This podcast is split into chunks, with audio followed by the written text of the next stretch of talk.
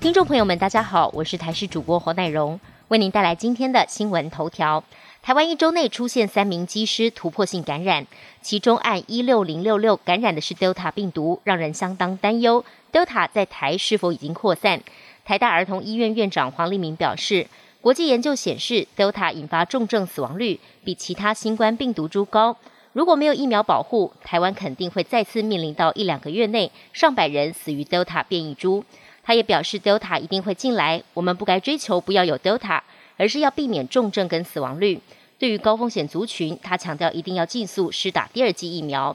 北市附一胸腔科内科主任周百千表示，即使因为接种过疫苗，病毒复制速度不快，但即使小孩接触爸爸后染疫，短短几日 CT 值就变为十一，带有很高的病毒量。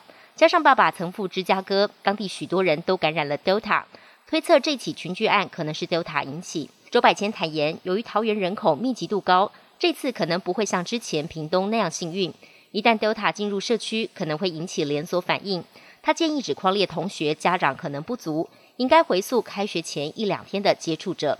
马来莫妈妈茉莉八月十号产下貘宝宝，插画家率先提出“貘花豆”这个名字，就在粉丝专业赢得不少粉丝的喜爱。果真在命名大战决赛中，以十四万票取得第一名胜利。旗下排名依序为五点六万票的荔枝，四点五万票的视网膜，三点三万票的莫伊激豆，以及九千七百多票的佛地墨。消息曝光，让网友超级兴奋。南韩境内通报首三例新冠变种病毒 Mu 确诊，都是境外移入病例，分别是来自墨西哥、美国跟哥伦比亚。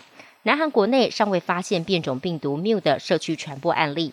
Mu 变异病毒株今年一月首次在哥伦比亚现踪，至今已经在约四十个国家现踪，主要位于南美洲及欧洲。根据世卫组织的最新流行病学报告，Mu 变异株被列为需留意变异株。是因为 Mu 变种有一系列的变异，显示可能具有免疫脱逃特性，代表将会更容易感染已经接种病毒者。飓风艾达九月一号起在美国南部路易斯安那州登陆，之后北上在东北部多州带来豪雨，酿成洪灾，死亡人数从稍早统计的四十六人攀升到六十一人，灾情严重。